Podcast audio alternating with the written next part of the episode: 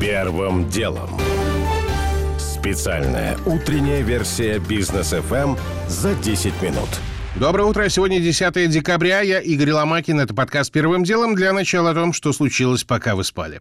Новые детали встречи Владимира Путина с членами СПЧ. Президент сообщил, что в середине 90-х в качестве официальных сотрудников правительства России работали, как позднее выяснилось, кадровые сотрудники Центрального разведуправления США. В начале 2000-х я уже там вычистил всех, сказал Путин, заметив, что это только один пример попыток иностранного вмешательства. Имен президент не назвал.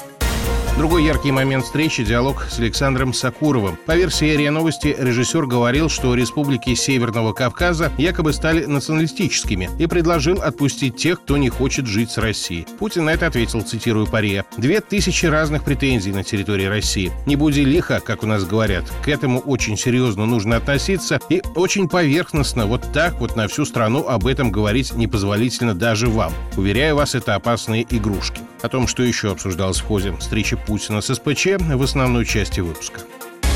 Джо Байден провел телефонный разговор с Владимиром Зеленским. Как следует из сообщения Белого дома, президент США заверил коллегу, что Америка и ее союзники ответят решительными экономическими и другими мерами в случае российской агрессии в отношении Украины. При этом Байден указал на готовность Вашингтона помогать в реализации минских договоренностей. Последнее предложение звучит весьма любопытно в контексте утечек о переговорах Путина и Байдена. Подробнее об этом сегодня комментарий Георгия Буфта.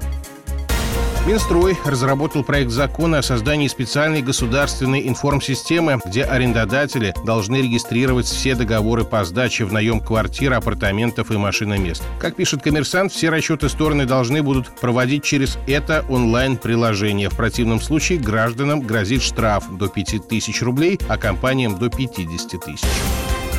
Журнал «Тайм» удостоил звания «Спортсмен года» гимнастку Симону Байлз. Из, собственно, спортивных достижений у нее в этом году только две олимпийские награды Токио. Серебро в командных соревнованиях по спортивной гимнастике и бронза в упражнениях на бревне. В четырех других дисциплинах Байлз выступать отказалась, сославшись на тяжелое психологическое состояние.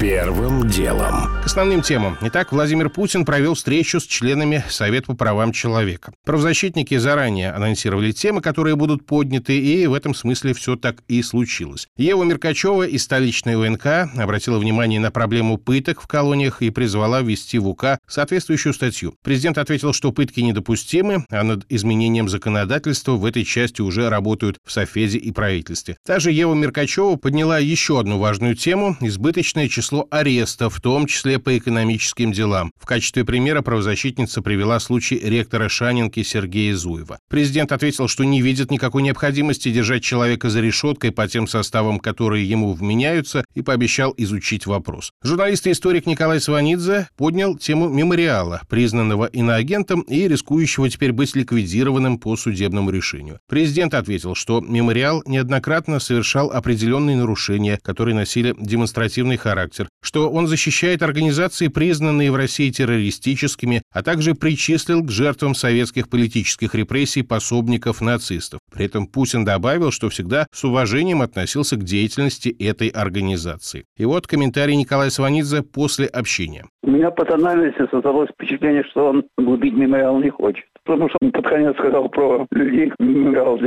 объявляют полицейками. Нацистов он сказал, что нужно посадить ответственнее. То есть это скорее характер такой нотации, а не расстрела. В общем, такой по тональности так благосклонен. Мне так показалось. Потому что я знаю, когда бывает расположен уничтожить, у него, в общем, другое выражение лица. О похожих ощущениях, что иноагентский мемориал будет жить, Бизнес ФМ сказал и главред московского комсомольца Павел Гусев. Кстати, как раз он обратил внимание Путина на закон о СМИ иноагентах, который стал для медиа огромной проблемой и который с журналистским сообществом даже не обсуждали. Президент предложение обсудить закон с профессиональным сообществом поддержал, но добавил, что закон этот все равно нужен, чтобы защитить Россию от вмешательства извне.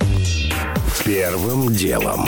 Переговоры Путина и Байдена обрастают подробностями и слухами. Если верить Associated Press, по итогам онлайн-общения Белый дом, во-первых, займет более активную позицию в части реакции на обращение российского лидера по поводу расширения НАТО и возможности членства в нем Украины, а во-вторых, постарается убедить Киев предоставить Донбассу некий особый статус. Есть ли повод для оптимизма, об этом сегодня Георгий Бофт. Из противоречивых заявлений сторон по-прежнему трудно представить полный расклад после видеосаммита. Даже с переговорами между Россией и ведущей четверкой НАТО, которые можно угадать в составе США, Франции, Германии и Британии, пока ничего не ясно.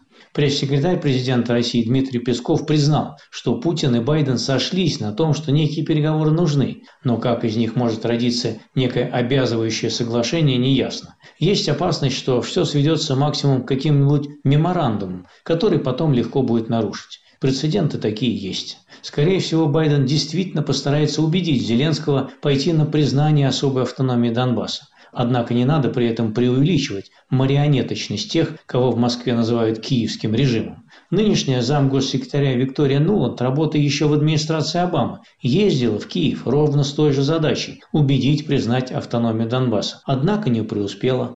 В то же время исход переговоров Путина и Байдена мог быть гораздо хуже. Все-таки российскому президенту удалось добиться определенных тактических успехов. Что касается Байдена, то его позиция по отношению к многочисленным озабоченностям Москвы может быть выражена фразой, которая очень популярна у российских чиновников. «Я вас услышал». Георгий Буф. Первым делом.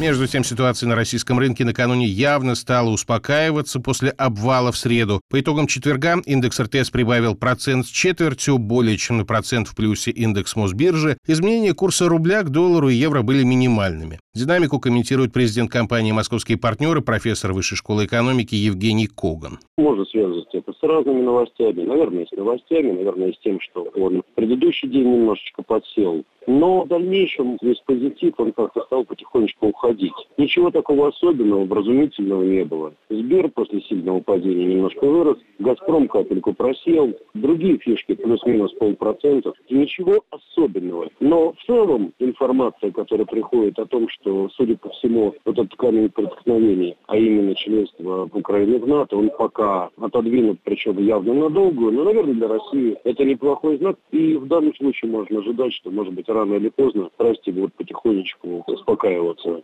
Надежда действительно есть, потому что риторика из Вашингтона в последние пару суток действительно стала мягче, и даже американские СМИ сегодня, кажется, не написали ничего нового про якобы скорое вторжение русских на Украину.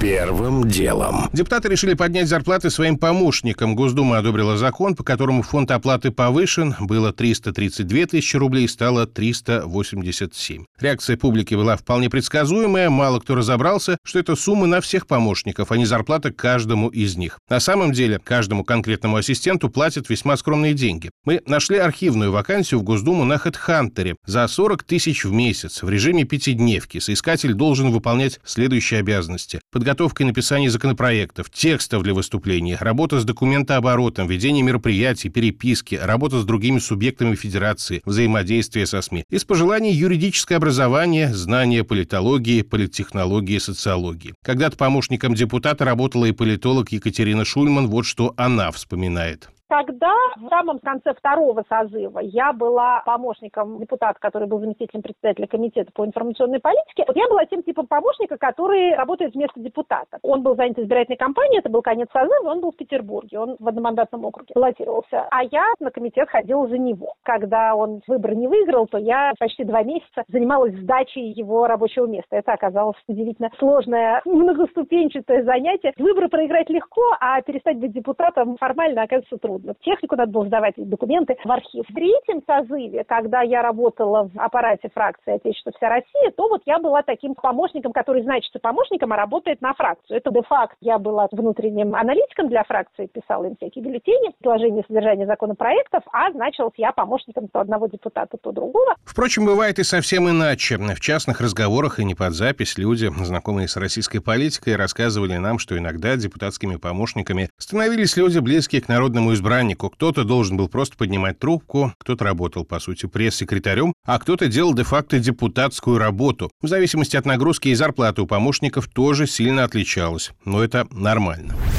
Первым делом.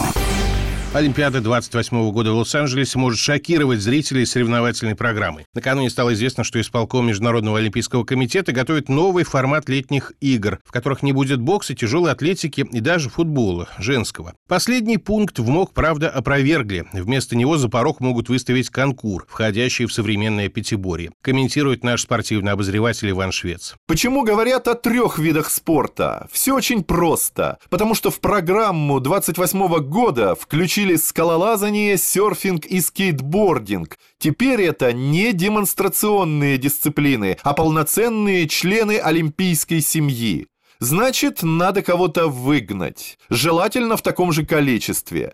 Потому как 16 дней соревнований формула легендарного Пьера де Кубертена по-прежнему незыблемая истина. Догма. Впрочем, окончательное решение о судьбе бокса, тяжелой атлетики и современного пятиборья будет за главой МОК Томасом Бахом, а он дал понять, что вердикт вынесут только в 2023 году. Первым делом. Уже не успеваю рассказать подробно о том, как гендиректор ЮТЭЙР Андрей Мартиросов призвал строить небольшие аэропорты, потому что огромные воздушные гавани себя изжили. О том, что пассажиры без QR-кода могут остаться без компенсации за купленные ранее авиабилеты. Перевозчики активно лоббируют новые поправки в еще не принятые законы.